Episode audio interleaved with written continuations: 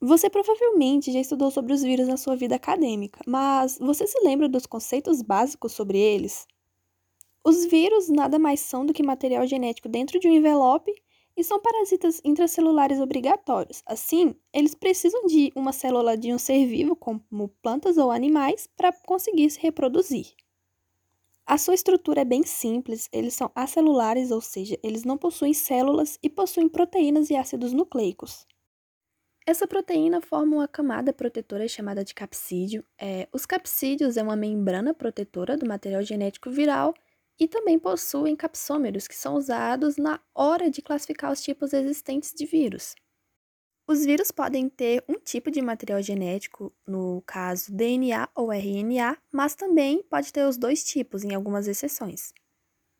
Na comunidade científica, existem duas formas de ver os vírus, sendo seres vivos ou não.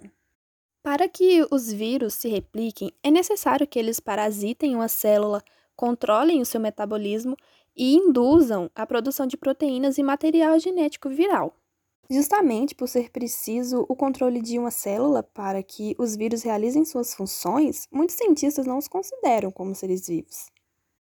Mas, como eles têm material genético, proteínas, se duplicam e possuem a variabilidade genética, alguns já os consideram como seres vivos. Qual é a sua opinião sobre esse assunto?